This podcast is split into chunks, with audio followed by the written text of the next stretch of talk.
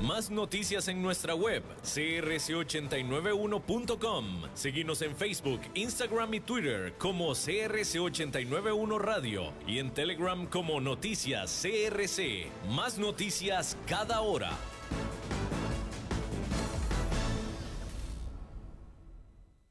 CRC 89.1 Radio y Cadena Radial Costarricense no se hacen responsables por las opiniones emitidas en este programa.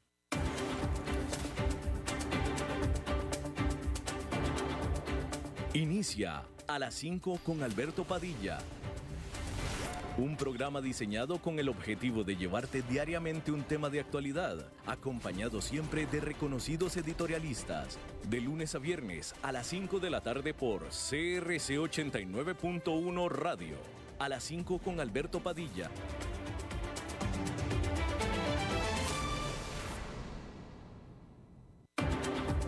La División Marina del Grupo VIO presenta las noticias internacionales. Hola, ¿qué tal? Saludos, bienvenidos a esta emisión de A las 5 con su servidor Alberto Padilla. Muchísimas gracias por estarnos acompañando, muchísimas gracias por estar ahí. Le mando cálidos saludos desde las instalaciones y la señal de CRC 89.1 FM en San José, Costa Rica desde donde estamos transmitiendo hasta el punto, en el tiempo y en el espacio en el que usted nos está escuchando, porque estamos saliendo en diferentes vías, por ejemplo en Facebook Live, en la página de este programa, a las 5 con Alberto Padilla, así como también en podcast, en las diferentes plataformas más importantes para ello, Spotify, Apple Podcast, Google Podcast y otras tres importantes plataformas más. Aquí en Costa Rica, este programa que sale en vivo en este momento a las 5 de la tarde, se repite todos los días a las 10 de la noche aquí en CRC 89.1 FM. A través de los cristales controlando los incontrolables, en esta ocasión el señor David Guerrero y la producción general de este programa a cargo de la señora Lisbeth Ulet. Bien, hay que comenzar hablando acerca de que el tumultuoso comienzo de este 2021, hablando en términos de Wall Street, ha logrado hacer llamar la atención del principal regulador precisamente de Wall Street, que está considerando nuevas regulaciones a raíz de la locura que se dio con las acciones de GameStop, que aquí se lo estuvimos informando puntualmente, así como el colapso del fondo de cobertura Archegos hace unas semanas. El presidente de la Comisión de la Bolsa de Valores de Estados Unidos, Gary Gensler, testificó este jueves ante el Comité de Servicios Financieros del Congreso en Washington. Sus comentarios, que ya había preparado y que había dado a la prensa con antelación, indicaron una amplia gama de preocupaciones sobre el funcionamiento de los mercados y el comportamiento de los inversionistas, así como una convicción de que puede ser necesaria una supervisión más estricta. Se prevé que en las próximas semanas la Security and Exchange Commission publique un informe evaluando los eventos recientes del mercado. En su presentación ante el Congreso, Gensler dijo sobre las aplicaciones de corretaje de acciones que simulan más bien ser un videojuego, dijo, si vemos una película recomendada en una app de descargas y no nos gusta, es posible que perdamos un par de horas de nuestra noche. Si una app de fitness nos empuja a hacer ejercicio, probablemente sea algo bueno. Sin embargo, seguir el mensaje incorrecto en una app de corretaje podría tener un efecto sustancial en la posición financiera de un ahorrador. Sobre cómo Robinhood gana dinero, Gensler dijo, un mayor volumen de operaciones genera más pagos por el flujo de órdenes. Esto trae a la mente una serie de preguntas. ¿Tienen los corredores de bolsa conflictos de interés inherentes? ¿Se incentiva a los corredores de bolsa para alentar a los clientes a comerciar con más frecuencia de lo que les conviene a esos clientes? Sobre las redes sociales, Gensler dijo, no me preocupa que los inversionistas habituales ejerzan su libertad de expresión en línea. Me preocupa que los malos actores se aprovechen de las plataformas influyentes. Y sobre el panorama en general, Gensler dijo, siempre que haya eventos importantes del mercado, es una buena idea considerar qué riesgos podrían haber colocado en todo el sistema financiero, incluso cuando el sistema financiero se mantiene en pie. Bueno, pues ahí está. Seguramente algo va a resultar de mayor supervisión, de mayor regulación sobre Wall Street después de estos eventos. Y probablemente cuando la bolsa caiga, que caerá en algún momento, más todavía se van a precipitar estas regulaciones. Vamos a ver. Bueno, cambiando de tema, entre la masa de industrias que cayeron víctimas de la pandemia, está la del negocio de trasladar personas del punto A al punto B. Durante meses, primero las órdenes oficiales de confinamiento, pero después los temores de la gente sobre el contagio de COVID-19 hicieron que todos se quedaran guardados en casa pero finalmente, sin embargo, hay señales de cambio. Y una empresa lo sabe, y esa es Uber. A medida que la recuperación económica se acelera en mercados clave como Estados Unidos, Uber reportó una pérdida neta de solamente 108 millones de dólares al primer trimestre del año, que es mucho, pero también es muchísimo menos que los 968 millones que perdió tan solo el trimestre anterior al primer trimestre, es decir, al cuarto trimestre del año pasado. El negocio principal de transporte compartido de Uber todavía parece débil, con reservas brutas de viajes que bajaron un 38% en comparación con el año anterior. Pero el gran crecimiento en el negocio de entrega de alimentos, cuyas reservas aumentaron un 166% en comparación con el mismo periodo del 2020, está ayudando a Uber a capear la tormenta. Sin embargo, incluso cuando los clientes regresan a la aplicación, existe una incertidumbre significativa sobre la relación de Uber con sus conductores. Recientemente, la disponibilidad de conductores ha sido un problema, ya que la empresa está batallando en convencer a los conductores de que es seguro empezar a transportar pasajeros de nuevo. La compañía está ofreciendo incentivos para que los antiguos conductores vuelvan a las calles y también para encontrar nuevos reclutas. El hecho es que hay una mayor vacilación por parte de algunos conductores para subir gente a bordo de sus automóviles, pero no para llevar alimentos. Pero el problema a largo plazo de Uber es cómo compensa a sus conductores. A principios de este año, la Corte Suprema del Reino Unido confirmó un fallo en el que los conductores de Uber en el país deberán clasificarse como trabajadores y no como contratistas independientes. Eso significa que tienen derecho al salario mínimo, vacaciones y una pensión, entre otras cosas. Uber dijo el miércoles que tenía que reservar 600 millones de dólares para hacer frente a estos cambios. Y no es el único lugar donde la marea podría estar yendo en contra de Uber en cuestiones laborales. De hecho, la empresa reconoció que está activamente negociando estos asuntos con funcionarios de toda Europa. Sin embargo, es el enfoque de la administración Biden lo que está cada vez más bajo el microscopio. El miércoles, el Departamento del Trabajo de Estados Unidos dijo estar eliminando una regla de la era Trump que facilitaba a las empresas clasificar a sus trabajadores de la economía por pedido como contratistas independientes. En un comunicado, el secretario del Trabajo de Joe Biden dijo que los dueños de negocios legítimos juegan un papel importante en nuestra economía, pero con demasiada frecuencia los trabajadores pierden importantes salarios y protecciones relacionadas cuando los empleadores los califican erróneamente como contratistas independientes.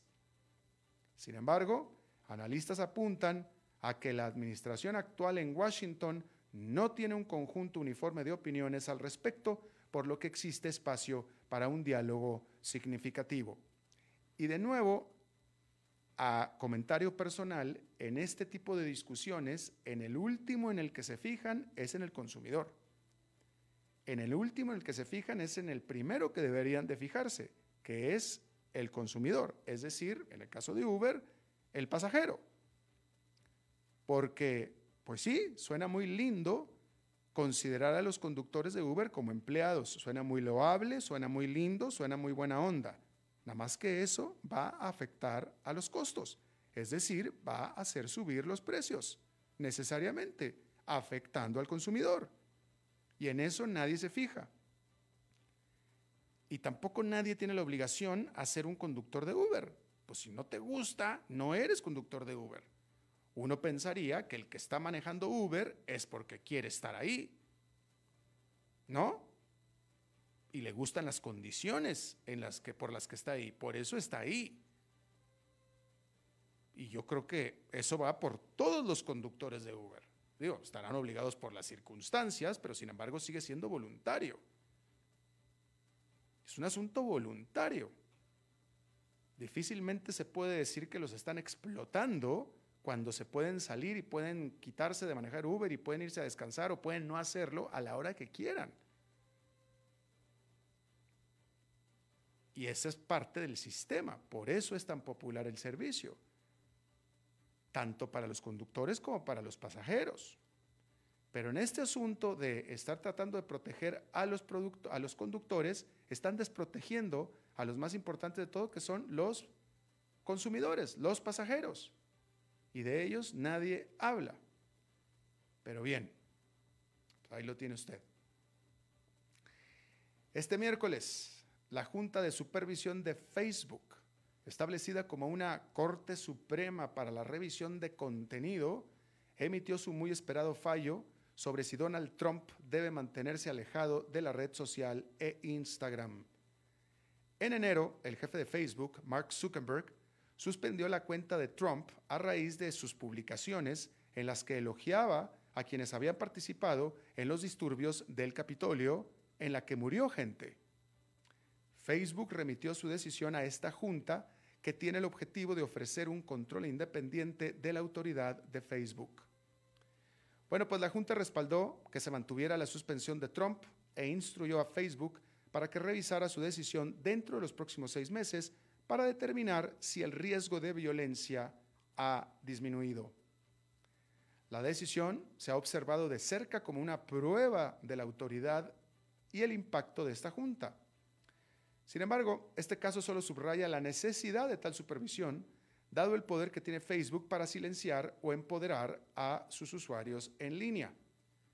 Y es que precisamente sin Facebook, Twitter o YouTube, que también lo bloquearon, Trump se ha quedado prácticamente mudo y para escucharlo hay que ir a buscarlo específicamente.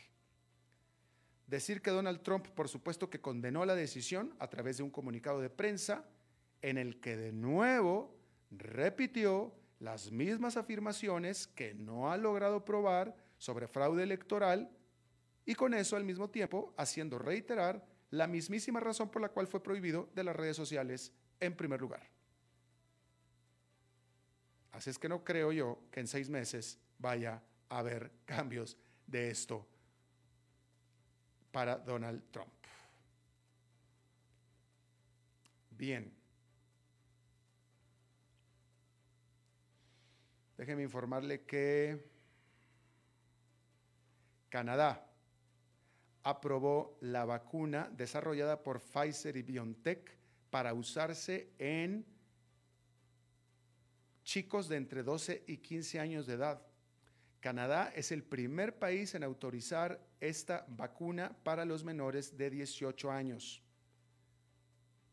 Ministros de salud habían dicho que la decisión se hicieron o la decisión se realizó después de las pruebas de fase 3, las pruebas clínicas, en las que se involucraron a 2.000 jóvenes, todos eh, en Canadá, por supuesto.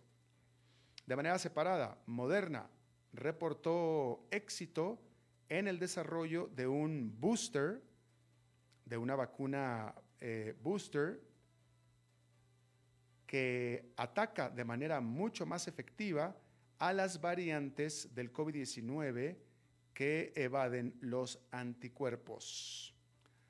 Respecto también del COVID-19, decir que el presidente de Filipinas, Rodrigo Duterte, pidió disculpas por haber usado una vacuna china desarrollada por Sinopharm, la cual no ha sido aprobada para uso en su país, en Filipinas.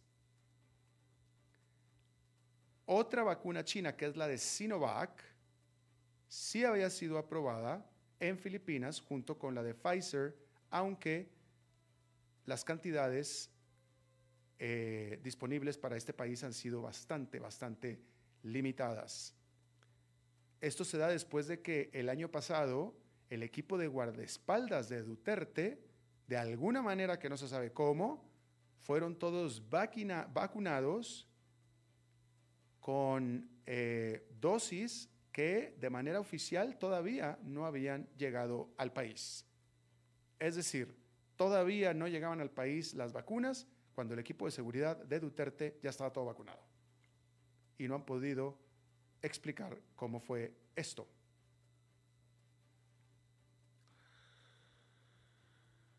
En Hong Kong, Joshua Wong, Joshua Wong, un activista pro democracia, fue sentenciado a otros 10 meses de prisión después de haberse declarado culpable de haber participado en una asamblea no autorizada el año pasado para conmemorar el aniversario número 31 de la masacre de protestantes en la plaza de Tiananmen.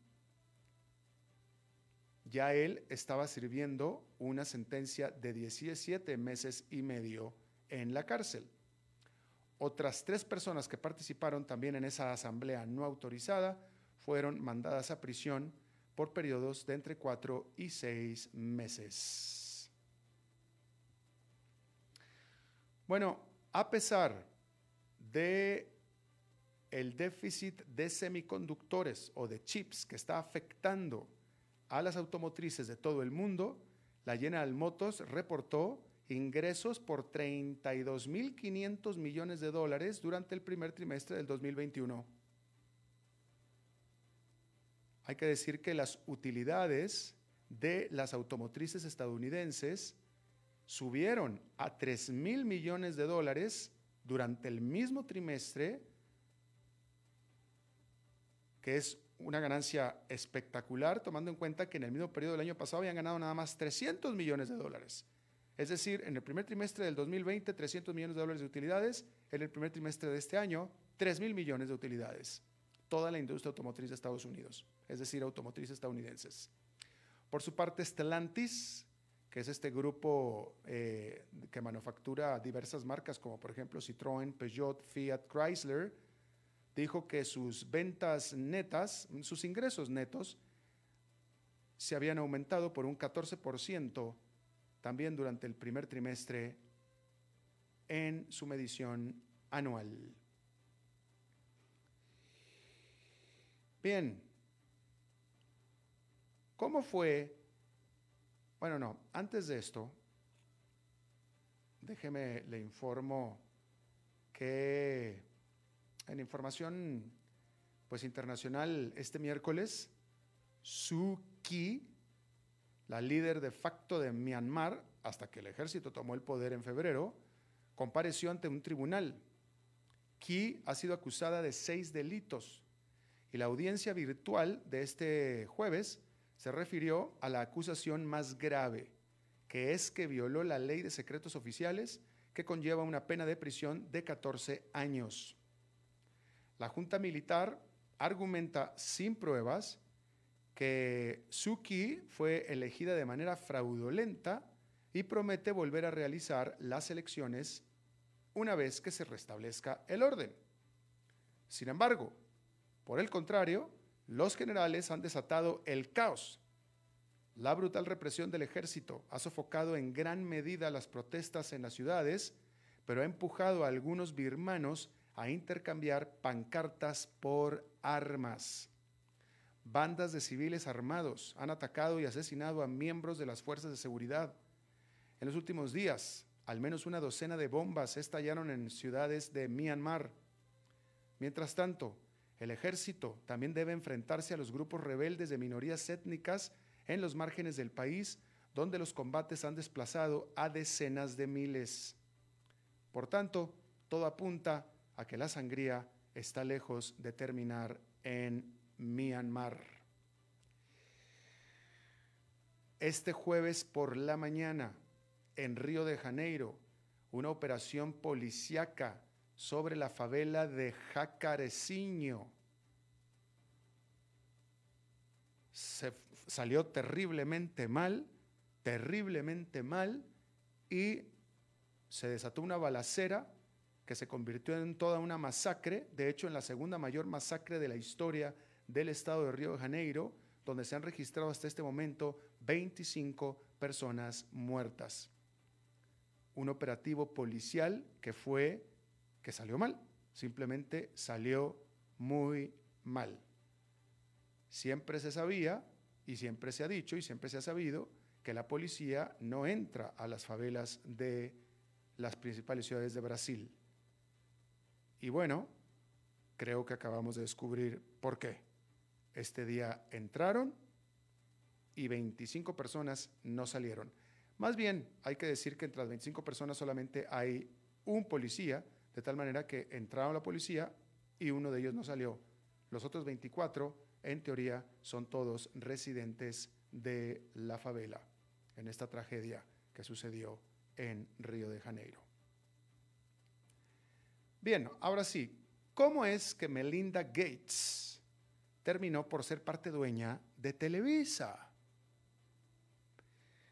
Bueno, decir que en el divorcio de Melinda y Bill Gates es poco probable que la división de su vasta fortuna vaya a provocar demasiadas chispas, truenos y gritos, ya que la pareja contaba, cuenta con un contrato de separación en vigor. En el estado de Washington, donde Melinda Gates presentó su petición de divorcio esta semana, un contrato de separación promueve la solución amistosa de disputas y es vinculante a menos de que por alguna razón uno de los cónyuges se queje y el tribunal determine que fue injusto para una de las partes cuando fue ejecutado. Pero no habiendo eso, entonces no hay ningún problema. Hay que decir que tal acuerdo es típico en los divorcios de parejas con un patrimonio neto muy alto donde la división de activos puede ser bastante compleja. Los expertos legales tienen el consenso de que no habrá mayores problemas ante la existencia de este contrato prenupcial en el que ambas partes aclararon quién se queda con qué y con cuánto en caso de separación. Por lo pronto, esta semana se informó que Bill Gates transfirió a su próxima ex esposa, nada más esta semana, ¿eh? aproximadamente 2 mil millones de dólares en acciones de AutoNation y Canadian National Railway, según los documentos que su firma Cascade Investments presentó ante las autoridades bursátiles de Estados Unidos. Por su parte, The Wall Street Journal también informó que Melinda Gates ahora tiene una participación del 4,9% en una embotelladora de Coca-Cola con un valor aproximado de 121 millones de dólares, así como una participación de 386 millones de dólares en la mexicana de televisión Televisa. Y con estas cosas, bueno, primero que nada, con estas cosas ya automáticamente, por default, Melinda Gates pasa a ser, pasa dentro a ser, pasa a formar parte de los billionaires del mundo, ¿no? Multimillonario pero también muy probablemente va a terminar siendo lo mismo que la ex esposa de Jeff Bezos, una de las personas más ricas del mundo. Digo, antes era una de las parejas más ricas del mundo, ahora va a pasar a ser como una de las personas más ricas del mundo. Bueno, SpaceX, empresa privada de cohetes fundada por Elon Musk de Tesla, el miércoles por fin completó con éxito la primera prueba de vuelo a gran altitud de la segunda etapa de su enorme cohete Starship. Una versión prototipo llamada SN-15 despegó de Boca Chica, en la costa de Texas, frontera con México, alcanzando una altitud de unos 10 kilómetros antes de aterrizar de forma segura por primera vez. Porque los prototipos anteriores habían todos explotado o simplemente se habían desintegrado. Los cohetes Falcon 9 existentes de SpaceX han reducido drásticamente el costo de los vuelos espaciales gracias en parte a que son reutilizables. Starship escala enormemente el mismo principio. El último cohete diseñado con los sueños de una colonia de Marte en mente está destinado a ser capaz de llevar más de 100 toneladas de carga a la órbita y al mismo tiempo ser completamente reutilizable. El 16 de abril, la NASA otorgó a SpaceX 2.900 millones de dólares para proporcionar un módulo de aterrizaje lunar derivado de Starship para el planeado regreso de Estados Unidos a la Luna en el 2024. Starship también podría ayudar a lanzar los satélites necesarios para realizar la ambición de SpaceX de transmitir acceso a Internet desde el espacio. La última ronda de financiación de SpaceX, completada en abril, valoró a la empresa en 74 mil millones de dólares. Bueno, ya en Nueva York fue una jornada positiva, con los tres indicadores en terreno verde positivo. El índice industrial Dow Jones quedó con una ganancia de 0,93%, el Nasdaq Composite con un avance de 0,37%, mientras que el Standard Poor's 500 quedó con una ganancia de 0,82%. Vamos a hacer una pausa y regresamos con nuestra entrevista de hoy. Las noticias internacionales fueron presentadas por la División Marina del Grupo VIO. Dijo Salvador Dalí. Un gran vino requiere un loco para hacerlo crecer, un hombre sabio para velar por él, un poeta lúcido para elaborarlo y un amante que lo entienda. Bodegas y viñedos La Iride, vinos argentinos de la región de Mendoza colecciongourmet.com. En tiempos difíciles, el restaurante El Olivo quiere llevarles alegría a sus casas con nuestro auténtico sabor italiano. Del 3 al 8 de mayo estaremos brindando servicio express para el almuerzo y la cena. Realicen sus pedidos en El Olivo, en Sabana Norte, al 2232-9440. Recuerden, 2232-9440. ¿Conoces todo lo que ofrece la División Forestal del Grupo VIO? Encontrarás generadores, bombas de agua, hidrolavadoras, motocultivadores, tractores giro cero y cortacésped. Visita la división forestal del Grupo VIO en San José, Alajuela, Heredia, Cartago, Orotina, Ciudad Quesada, Liberia, Nicoya, Guapiles y Pérez Celedón. Ingresa a vioforestal.com y descubrí todas las opciones. BD Finance nos sumamos ofreciendo una solución fintech en servicios financieros de crédito, gracias a la alianza con SAP, Microsoft, SAS y BD Consultores. Bit Digital es una plataforma 100% digital para la autogestión de créditos y también permite que otros negocios adquieran la plataforma para brindar sus propios préstamos. Bit Digital, una fintech con tecnología de clase mundial que ofrece créditos directos y también viene como aliada para cualquier tipo de institución financiera. BitDigital hacemos su vida más fácil.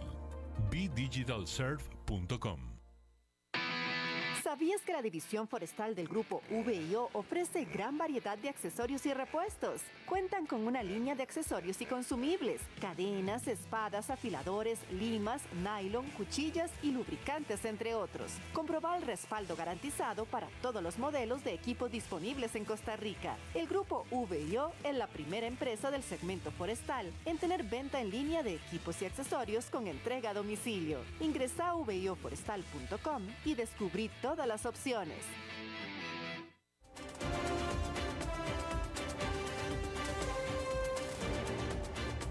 Seguimos escuchando a las 5 con Alberto Padilla. Hola, hola, ¿me oyen?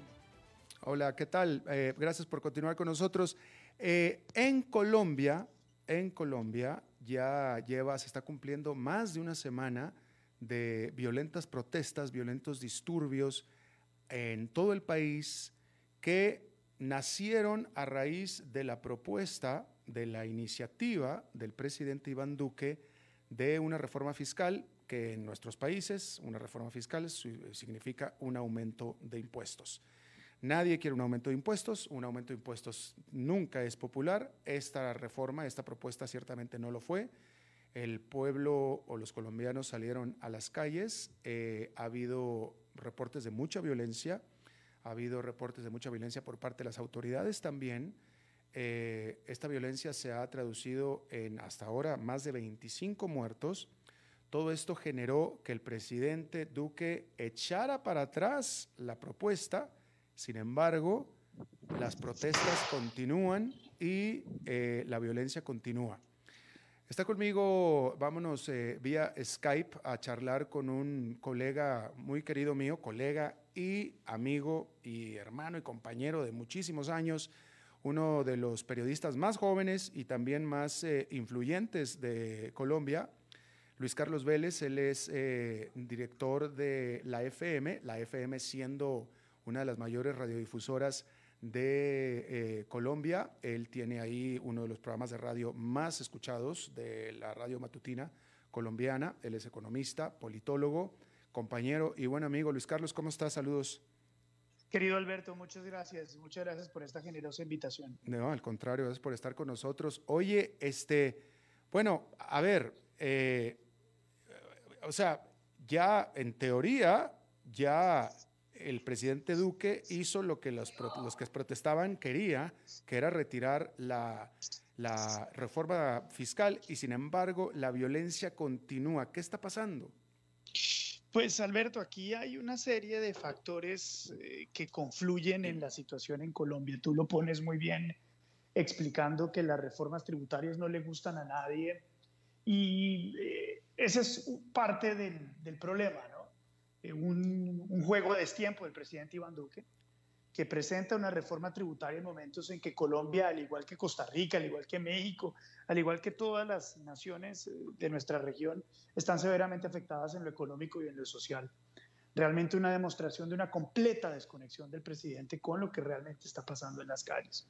Eso para partir esta conversación. Pero lo segundo, Alberto, es que es innegable que lo que ocurre en Colombia hoy por hoy es copiar y pegar el escenario que hemos visto o que vimos en Chile hace dos años, ah, eh, donde, un pretexto se convierte en una causa y nos lleva a una situación completamente compleja. Claro, estaba pensando yo, justo yo estaba leyendo sobre Colombia en la mañana, justo me hacía recordar eh, la violencia de Chile del, 2000, eh, del 2019, definitivamente. Sí, ahí, ahí y en esa parte, sin desconocer y siempre sin desconocer las razones válidas de los manifestantes que salen en paz, ahí también hay un factor muy importante y es el de las fuerzas internacionales que están encargadas de asusar este tipo de eventos panregionalmente, ¿no? Eh, yo sé que hay mucha gente que cree que el foro de Sao Paulo es una mentira. Yo soy de los que creo que no, que es verdad. Eh, que Colombia es bocato de cardenale para los eh, maduros, los Chávez del mundo, que ven en Colombia como el último estandarte de eh, la manera en que vemos las cosas en Colombia y el último estandarte de la presencia estadounidense en nuestra región. Y por lo tanto lo han convertido en carne número uno de esta disputa ideológica eh, internacional. Colombia está en ese punto.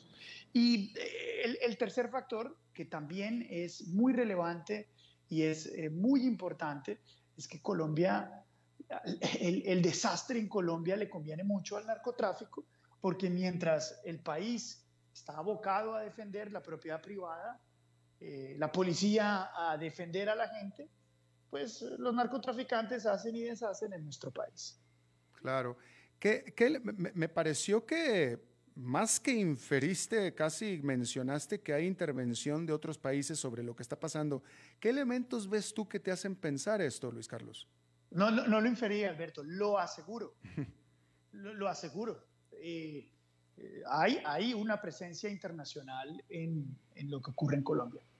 Eh, hay campañas en redes sociales muy sofisticadas que tienen las mismas características de lo que ocurrió en Chile de lo que ha ocurrido en Ecuador, de lo que ocurrió en Argentina y que en su momento el Departamento de Estado presentó un informe en el cual asegura que muchos de los eh, diseminadores, principales diseminadores de estas noticias falsas, de esta indignación mediática tiene como origen plataformas en Rusia, hmm.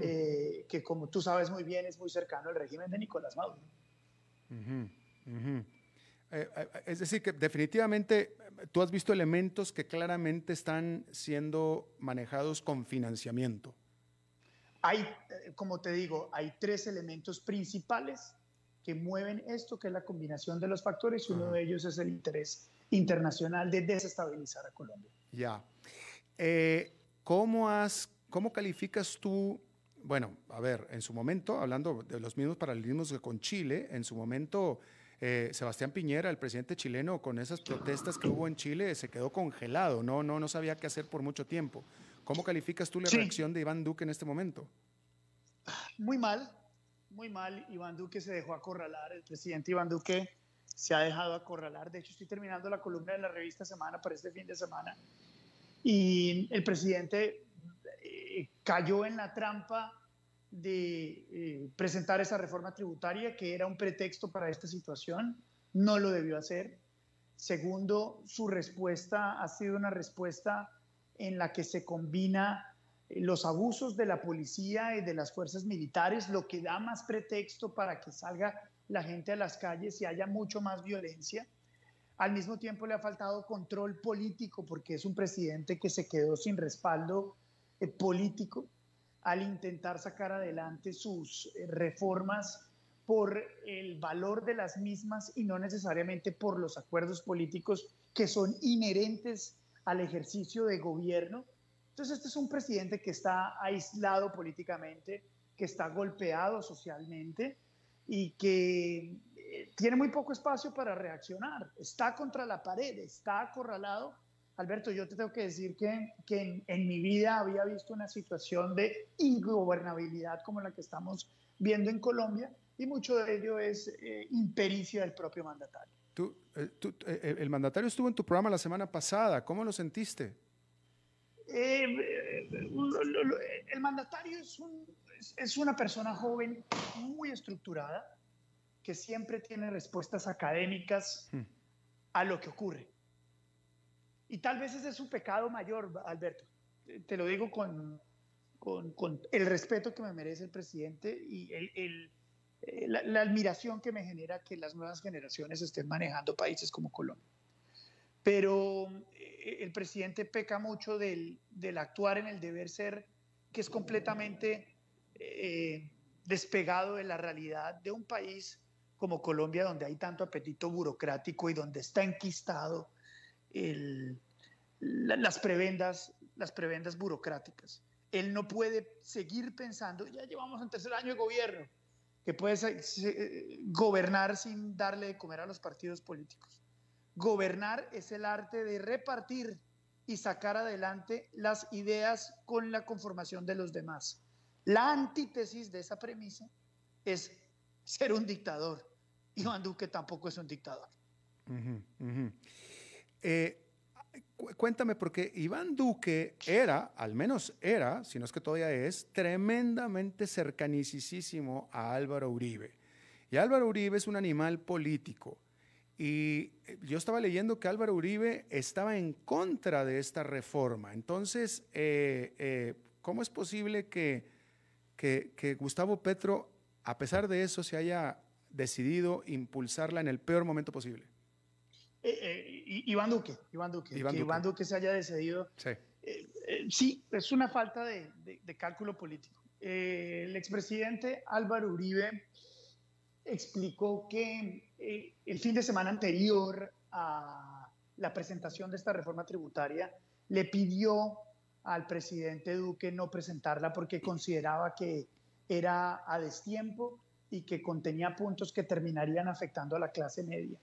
Y además eh, reconocía el expresidente, el expresidente Iván eh, Álvaro Uribe que políticamente iba a afectarlo al presidente Duque y al partido político del expresidente Álvaro Uribe.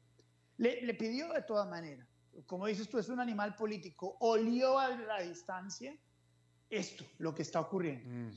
Iván Duque avanzó, el presidente Iván Duque avanzó en eso y, por eso tenemos las consecuencias de lo que tenemos. Ahora, estaba, estaba yo leyendo, la revista The Economist, cuando menos está de acuerdo en que la reforma era absolutamente necesaria. Eh, eh, Colombia necesitaba esta reforma, pero aparentemente el tiempo es el equivocado. Yo no sé si la necesite, Alberto. Mm. En eso, y tú que conoces también el tema económico y tanto lo hemos discutido, yo no creo que sea necesario. Alberto, una cosa es estar en condiciones normales, ¿cierto?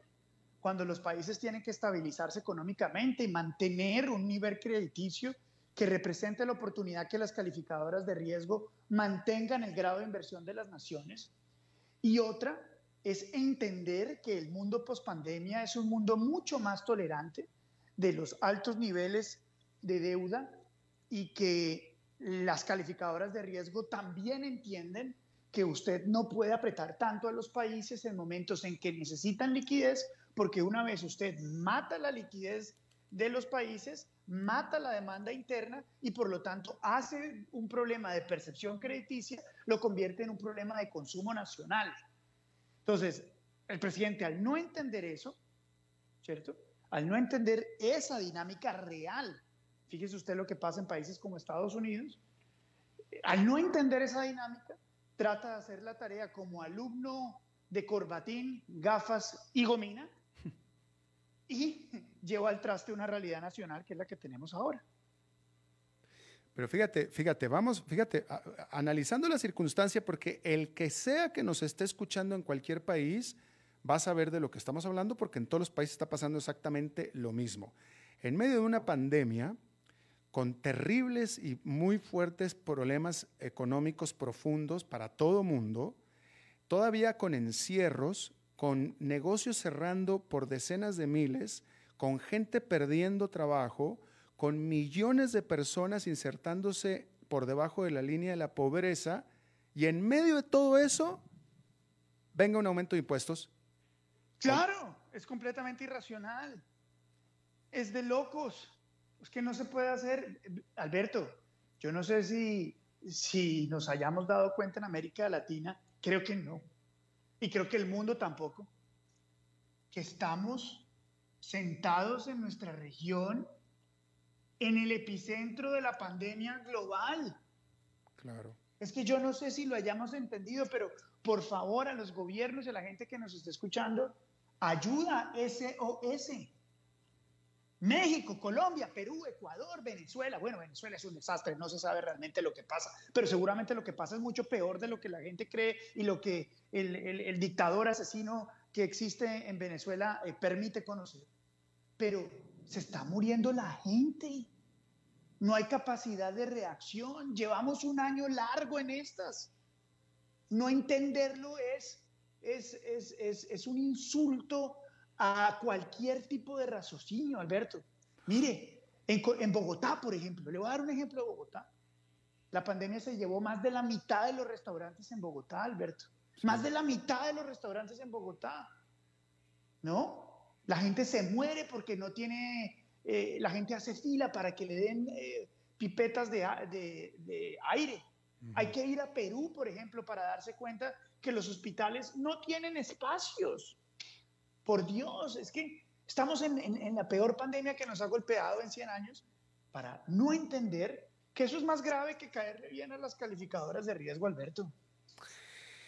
Eh, bien, encima de todo, encima de todo, políticamente hablando, me parece que cayó en un muy mal momento para el régimen, puesto que es el tercer año de cuatro. Eso quiere decir que el próximo año hay elecciones presidenciales en Colombia.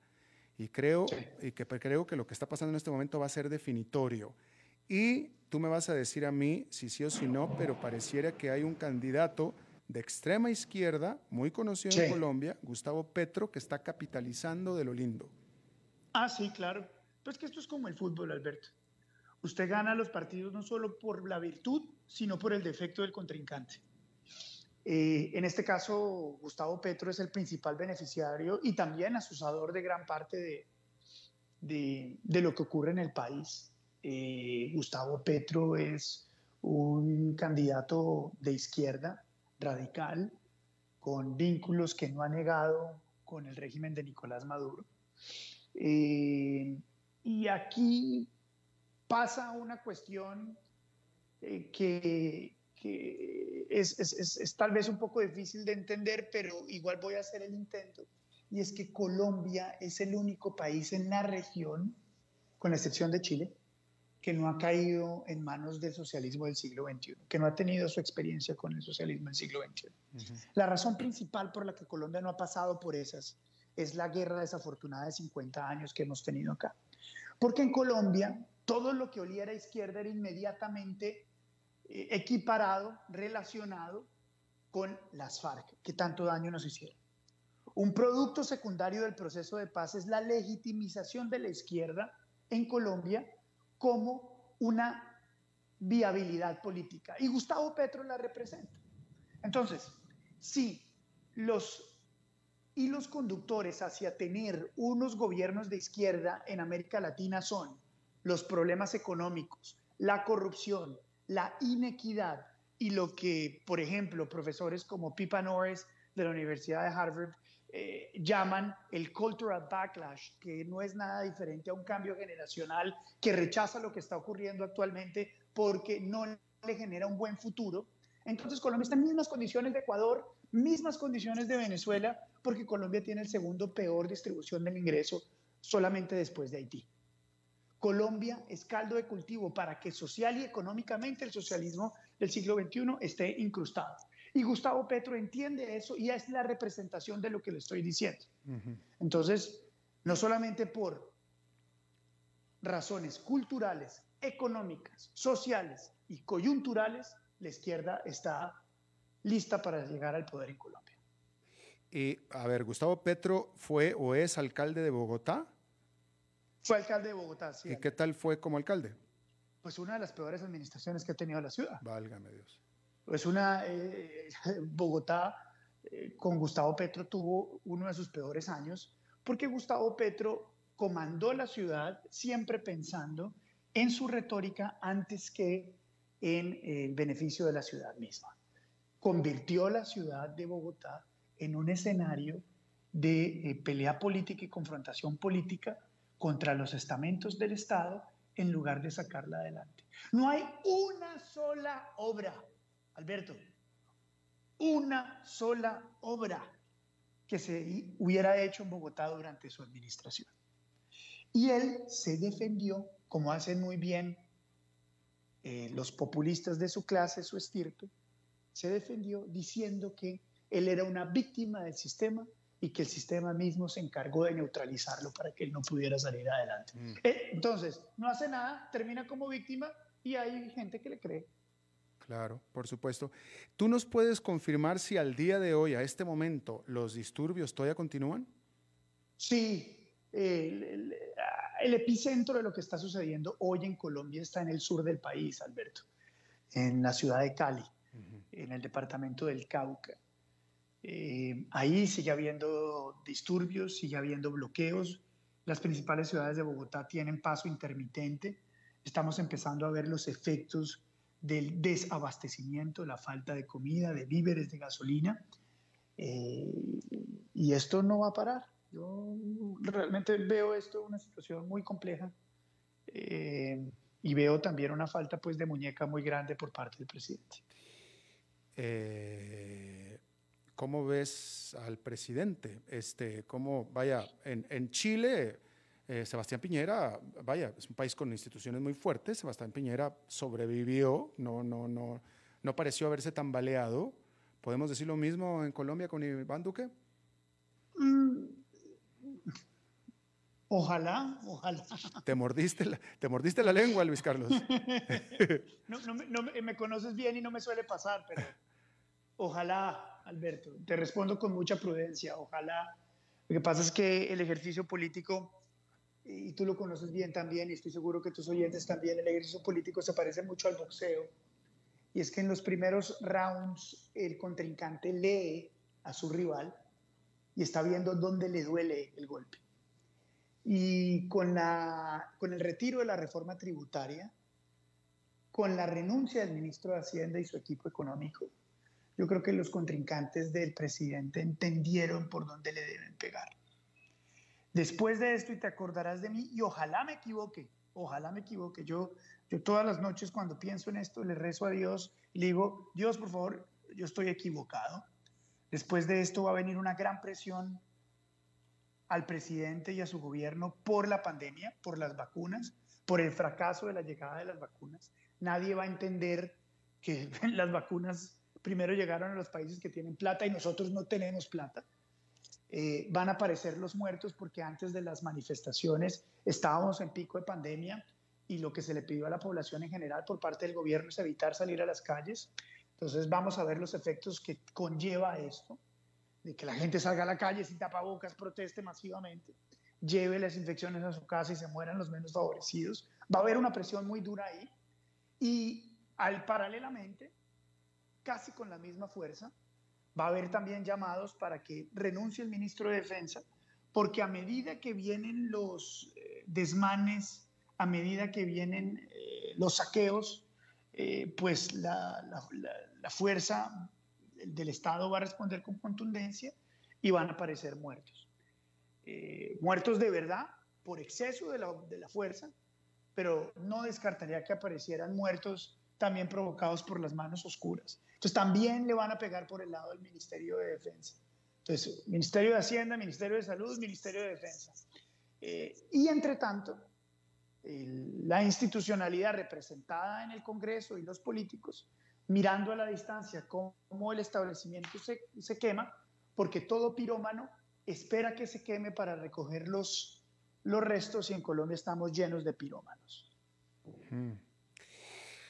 Eh, um, no sé si leíste eh, el artículo de la revista The Economist, pero termina el artículo diciendo que muy probablemente el único legado que deje Duque en Colombia será el asegurar que quede el primer presidente socialista de Colombia. Es, es, es probable. Es muy probable. Ojo, no, me gusta mucho Economist, la verdad.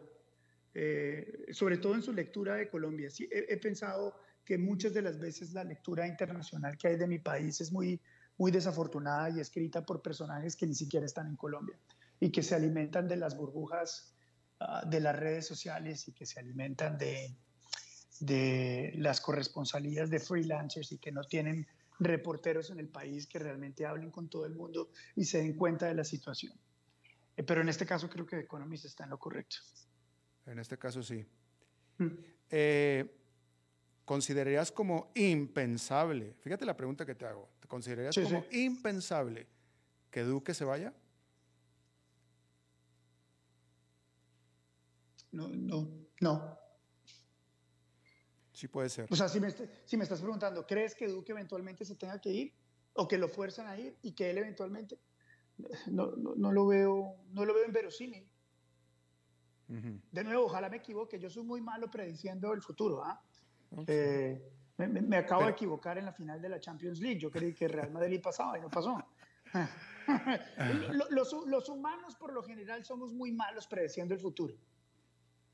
Pero bueno. y, espero estar muy equivocado y que esta entrevista, eh, ojalá no me vuelvas a invitar y digas, Luis Carlos es una persona muy desacertada, ojalá eh, no, no, lo quiero volver a llamar. Pero fíjate que eh, pareciera, Luis Carlos, que cuando menos en los 25, 27 años que yo llevo cubriendo Colombia, cuando yo empecé a cubrir Colombia, ese país estaba inmerso en la peor violencia terrorista, etcétera, etcétera. Pero ni en aquellos momentos hubo el conflicto político que está viendo en este momento. Correcto. No, no, no, no tú le, le, pegas y por eso esto es tan grave. Claro. Alberto, por eso esto es tan grave. Porque políticamente el país está dividido, resquebrajado.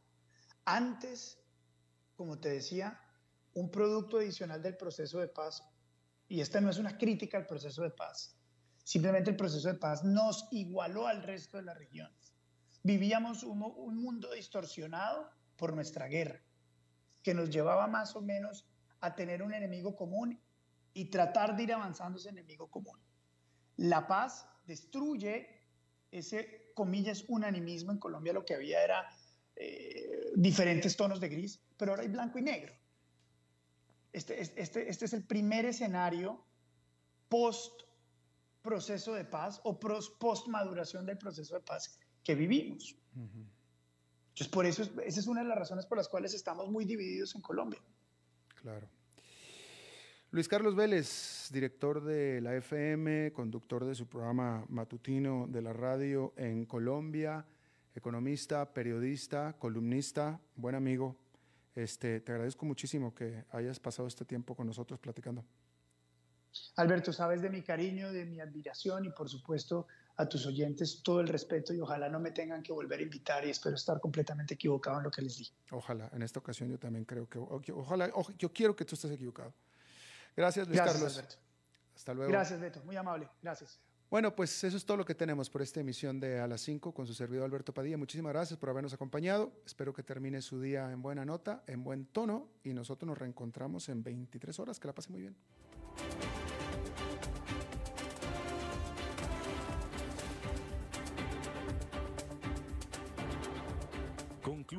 A las 5 con Alberto Padilla. Un programa diseñado con el objetivo de llevarte diariamente un tema de actualidad, acompañado siempre de reconocidos editorialistas, de lunes a viernes a las 5 de la tarde por CRC 89.1 Radio, a las 5 con Alberto Padilla.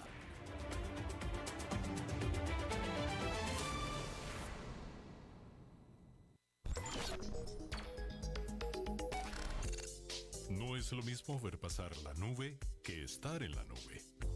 La nube es un conjunto de servicios informáticos de fácil acceso que involucra infraestructura, bases de datos y demás. Es un modelo tecnológico de múltiples servicios que ofrece inteligencia artificial, big data y cientos de aplicaciones, desde la cual podés hacer todo esto y más. Ingresa ya a huawei.cloud.com y descubrí por qué Huawei Cloud es líder en la nube, con arquitectura diversa y alto rendimiento que protege datos de forma segura, brindando soporte local con acceso global. Huawei Cloud. Cloudificate y crece con Huawei Cloud.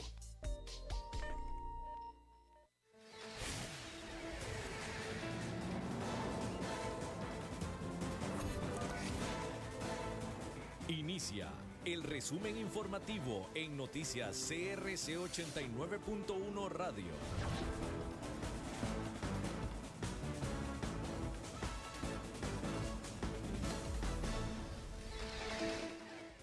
Hola, ¿qué tal? Son las 17 horas con 58 minutos y estos son nuestros titulares. Ex sacerdote Mauricio Víquez ya está en el país para enfrentar cargos por supuestos abusos sexuales contra menores de edad. Salud pide aislamiento de la fracción del Partido Liberación Nacional tras diagnóstico positivo de COVID-19 de diputada Karin Niño.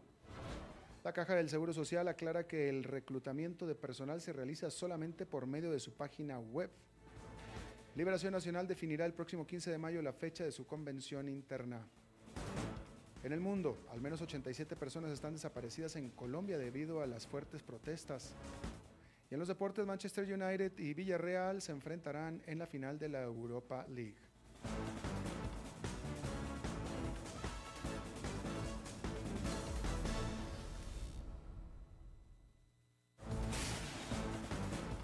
Judiciales. El ex sacerdote Mauricio Víquez llegó esta tarde al país tras haberse completado su extradición desde México. Víquez enfrentará procesos judiciales tras haber sido acusado de abuso sexual contra menores de edad. Este ex cura llegó en un vuelo comercial al aeropuerto de San José y ahora será trasladado a las celdas del organismo de investigación judicial. Posteriormente pasará a la fiscalía, la cual solicitará medidas cautelares. Víquez salió del país el 7 de enero del 2019 rumbo a Panamá y luego México, donde fue detenido el 18 de agosto. Asamblea Legislativa. El ministro de Salud, Daniel Salas, girará órdenes sanitarias de aislamiento preventivo para toda la fracción legislativa del Partido Liberación Nacional tras el resultado positivo en la prueba COVID-19 de la legisladora Karin Niño este jueves. La diputada Niño estuvo presente en la sesión del 1 de mayo anterior para elegir el directorio legislativo. Así lo informó la presidente de la Asamblea Legislativa, Silvia Hernández, quien manifestó que están esperando las fechas de las cuales los legisladores del PLN tengan que estar aislados. Incluso ya para la sesión de este jueves, la fracción del PLN en pleno tomó la decisión de no estar presente en el plenario, según informó la bancada liberacionista mediante su oficina de prensa.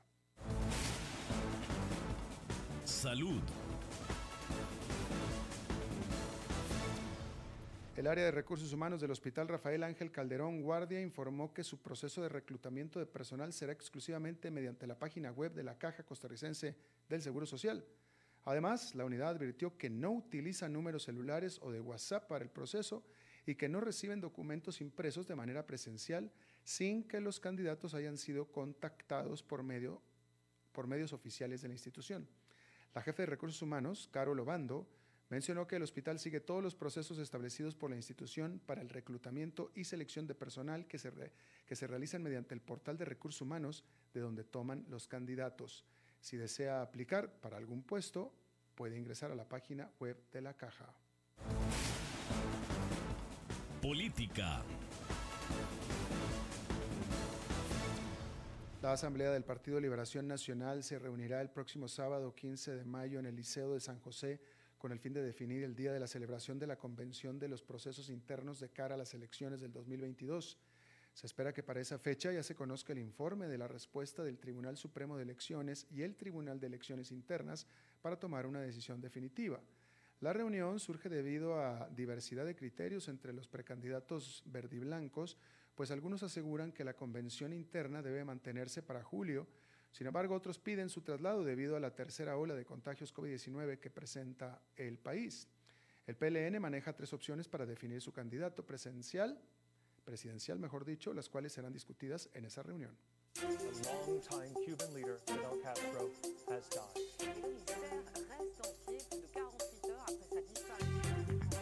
Internacionales. Al menos 87 personas se encuentran desaparecidas en Colombia luego de las movilizaciones del paro nacional que enfrentan debido a la decisión del presidente Iván Duque sobre imponer más impuestos a la población. La unidad de búsqueda de personas dadas por desaparecidas le hizo un llamado urgente al mandatario para no repetir la violencia del pasado, donde al menos 80 mil personas fueron víctimas de desaparición forzada. El país sudamericano cumplió ayer ocho días de protestas y para hoy se visualizan más manifestaciones en rechazo a los hechos de violencia policial que se han registrado en medio de las marchas. El presidente Iván Duque anunció que el próximo lunes 10 de mayo se reunirá con el Comité Nacional del Paro para buscar una solución al asunto. La pasión de los deportes en noticias CRC 89.1 Radio.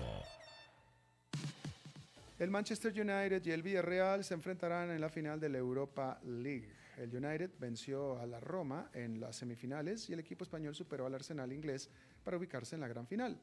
El ganador de la Europa League queda clasificado para la próxima edición de la Champions League. Está usted informado a las 18 horas con 3 minutos. Gracias por habernos acompañado. Los saluda Alberto Padilla. Que tenga buenas noches.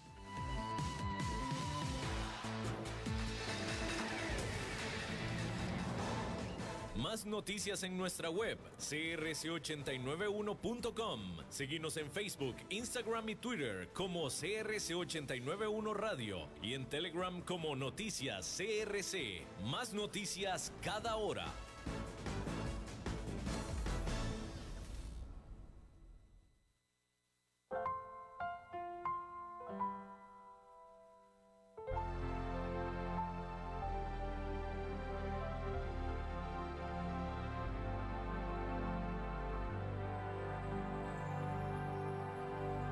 Padre nuestro, tú que estás en el cielo, santificado sea tu nombre, Señor. Que tu reino venga siempre a nosotros y se haga siempre tu voluntad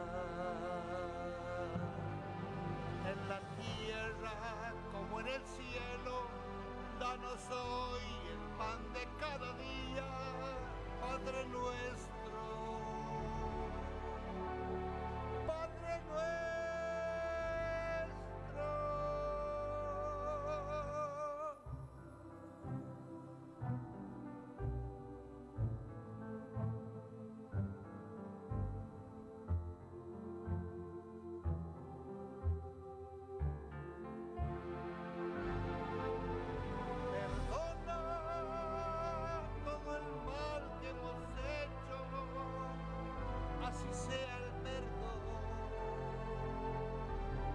she said,